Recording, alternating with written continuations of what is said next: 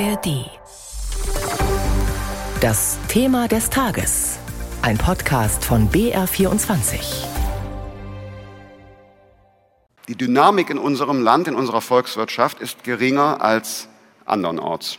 Gerade heute haben Sie die Nachrichten ja gehört, dass es bei der wirtschaftlichen Entwicklung äh, überraschend negative Signale gegeben hat. Aber auch schon zuvor hat eine Wachstumsprognose von 0,4 Prozent für Deutschland, also zumindest mich nicht äh, vom Hocker gehauen. Gerade im Vergleich mit äh, anderen europäischen Freunden und Partnern oder im G7-Kontext ist das eine geringe wirtschaftliche Dynamik. Bundesfinanzminister Lindner heute in Berlin. Er vermisst die wirtschaftliche Dynamik in Deutschland, macht sich Sorgen um die Wettbewerbsfähigkeit des Landes und forderte eine wirtschaftspolitische Zeitenwende. Die schlechten Nachrichten, von denen Lindner gerade sprach, hatte heute das Statistische Bundesamt verkündet. Zum zweiten Mal in Folge ist das deutsche Bruttoinlandsprodukt demnach geschrumpft. Im letzten Quartal des vergangenen Jahres gab es ein Minus von 0,5 Prozent. Im ersten diesen Jahres betrug es 0, 0,3 Prozent. Damit ist die Wirtschaft in eine sogenannte technische Rezession abgerutscht. Wie die zu bewerten ist, darüber hat mein Kollege Jörg Brandscheid mit Professor Sebastian Dulin gesprochen. Er ist wissenschaftlicher Direktor des Instituts für Makroökonomie und Konjunkturforschung in der Hans-Böckler-Stiftung, einer gemeinnützigen Stiftung, die dem DGB angegliedert ist. Und von ihm wollten wir wissen, ob die technische Rezession so etwas ist wie eine Vorstufe zu einer echten. Also es gibt keine echte Rezession ohne eine technische Rezession, würde ich sagen. Also es gibt keine, keine, keine Situation mit einer schrumpfenden äh, Wirtschaftsleistung und gewissen Abwärtsbewegungen, Abwärtsspiralen, wenn nicht auch das Bruttoinlandsprodukt für zwei Quartale schrumpft. Also von daher hängt das so zusammen, aber im Grunde ist, glaube ich, die Differenzierung an dieser Stelle ein bisschen müßig. Wir sehen einfach, dass der Energiepreisschock die deutsche Wirtschaft ganz massiv getroffen hat und das sehen wir jetzt in, in einer schrumpfenden Aktivität. Es ist noch keine tiefe Krise bislang, wie wir es meinetwegen der Corona-Krise gesehen haben oder in der großen Finanzkrise. Dafür ist die Wirtschaft noch nicht stark genug geschrumpft und auch die Beschäftigung ist noch konstant. Aber es ist schon äh, ja, eine schlechte Lage für die Wirtschaft. Also nicht dramatisch, aber ein Alarmzeichen, kann man das so sagen? So kann man es, glaube ich, gut sagen. Auf jeden Fall sinkt, Sie haben es ja schon gesagt, die Wirtschaftsleistung und das tut sie seit einem halben Jahr. Was sind denn die Gründe dafür? Die Energie haben Sie ja schon angesprochen. Der Hauptgrund ist tatsächlich äh, sind die hohen Energie- und Nahrungsmittelpreise. Weil wenn wir gucken, warum jetzt die Wirtschaft geschrumpft ist, dann sehen wir sofort, dass das daher kommt, dass der private Konsum zurückgegangen ist. Und zwar relativ heftig, sowohl zum Jahresende als auch jetzt zum, zum Jahresbeginn. Und äh, das liegt einfach daran, dass die Menschen mehr für, für Heizung, für Kraftstoffe, für Nahrungsmittel gezahlt haben und weniger Geld übrig blieb für andere Dinge. Spielt dann auch konkret die Inflation dabei äh, eine Rolle? Also sind die Menschen vorsichtiger beim Geldausgeben, vor allen Dingen, wenn es um größere Investitionen geht? Also ich glaube, die Menschen sind, ich weiß nicht, ob ich es vorsichtiger nennen würde. Es ist einfach so, es bleibt ja weniger Kaufkraft übrig. Und ähm, die Inflation ist ja eigentlich das Abbild von diesen gestiegenen Energie- und Lebensmittelpreisen, von denen ich geredet habe. Und die sind ja so viel teurer geworden, dass einfach weniger Kaufkraft da ist. Und wir haben eine ganze Menge Haushalte in Deutschland, die eben ja von der Hand im Mund leben. Das heißt, da bleibt am Ende des Monats nicht viel übrig oder gar nichts übrig. Und wenn dann einfach Preise für manche Dinge steigen, dann kann man eben weniger vielleicht ins Kino gehen oder auch, auch sich weniger kaufen. Und das machen dann die Menschen auch. Muss denn äh, hier jetzt auch die Politik äh, Ihrer Ansicht nach ansetzen, um gegenzusteuern? Oder was sind äh, aus Ihrer Sicht die geeigneten wirtschaftspolitischen Instrumente, um das vielleicht wieder in eine andere Richtung zu bringen?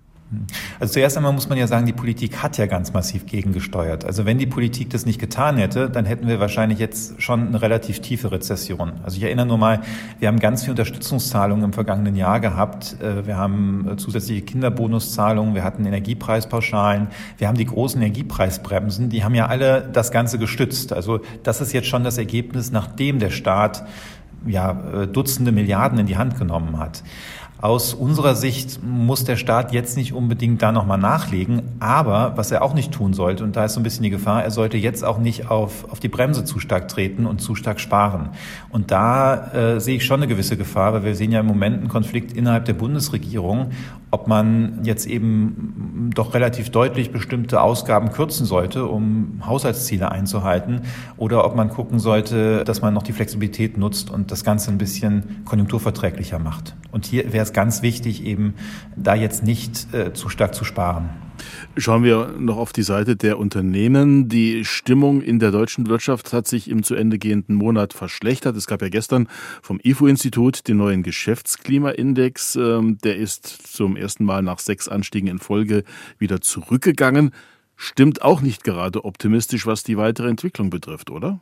Nee, also das, das ist, wir, wir leben in einer Zeit, wo wir jetzt gerade doch relativ hohe konjunkturelle Risiken noch haben. Und das war so ein bisschen untergegangen, denn viele haben gedacht, naja, also der ganz große Schock beim Gas ist ausgeblieben. Wir hatten keine Gasnotlage, weil der Winter sehr mild war und das sah alles eigentlich doch stabiler aus, als man hätte befürchten können zu einigen Zeitpunkten. Und da zeigt sich jetzt, dass dieser hohe Gaspreis den wir zeitweise hatten, dass der eben doch ganz schöne Bremsspuren hinterlässt. Und also das Risiko für die deutsche Wirtschaft ist noch nicht vorbei. Aber die äh, ganz großen Faktoren, äh, der Krieg in der Ukraine und vielleicht sogar auch die Nachwirkungen der Pandemie, spielen die bei dieser eher schlechten Entwicklung jetzt äh, noch eine sozusagen übergeordnete Rolle? Ja, ich meine, der Krieg in der Ukraine äh, ist ja verantwortlich für die ganzen Preisanstiege, die wir haben. Also der, der Energiepreisanstieg kommt ja vor allem durch den Krieg aus der Ukraine. Ähm, Erdgas ist immer noch ungefähr doppelt so teuer wie vor der Pandemie. Und äh, auch die Nahrungsmittelpreise sind ja so hoch, weil wir eben den, den Schock da hatten, weil zum Beispiel Weizen nicht exportiert worden ist und weil ähm, ganz viele Nahrungsmittel teurer geworden sind, weil eben Erdgas und andere Energie in der Produktion benutzt werden. Also das ist, das sind wirklich direkt Folgen des, des Ukraine-Krieges, was wir hier sehen. Und die Pandemie, man hätte eigentlich ähm, vor dieser Krieg äh, losgegangen ist, da war die Pandemie sozusagen vorbei oder mehr oder weniger vorbei. Da wäre der Punkt gewesen, wo die Wirtschaft eigentlich wieder hätte durchstarten können, oder? Genau, das haben auch alle erwartet. Ende 2021 sind ja die Prognosen davon ausgegangen, dass die Wirtschaft jetzt äh, relativ deutlich wächst, 2022, 2023. Und das ist jetzt ausgefallen wegen, äh, wegen des Ukraine-Krieges und der Energiepreisschocks. Und äh, das darf man auch nicht unterschätzen. Also so äh, grob geschätzt lägen wir jetzt fünf Prozent höher beim Bruttoinlandsprodukt, wenn es diesen Schock nicht gegeben hätte. Herr Professor Dolin, wagen Sie zum Abschluss noch einen Blick in die Zukunft. Sie haben ja schon gewarnt, sage ich jetzt mal, vor zu viel Sparen. Wie soll es nun weitergehen? Wird sich das weiter verschlechtern oder kann das auch wieder in eine andere Richtung? Und was empfehlen Sie? Also es gibt ein paar Anzeichen, die darauf hindeuten, dass es sich jetzt etwas verbessern könnte. Also die, die Lohnerhöhungen, die jetzt vereinbart worden sind, die führen dazu, dass die Kaufkraft sich wiederholt. Das heißt, die Menschen werden absehbar ein bisschen mehr wieder konsumieren. Es ist auch zu hoffen, dass da Unternehmen jetzt tendenziell wieder etwas mehr investieren. Und so rechnen wir für das Gesamtjahr 2023 im Moment mit einer Stagnation der Wirtschaftsleistung und dann einem leichten Wachstum im kommenden Jahr. Aber die Risiken bleiben eben groß und es gibt noch ein anderes Risiko. Die Europäische Zentralbank hat die Zinsen bereits mehrfach erhöht und hat auch angekündigt, das weiter zu tun. Und das kann natürlich die Wirtschaft auch äh, belasten. Und ich würde sagen, eine Rezession, eine neue Rezession in den nächsten Quartalen ist auch nicht völlig ausgeschlossen.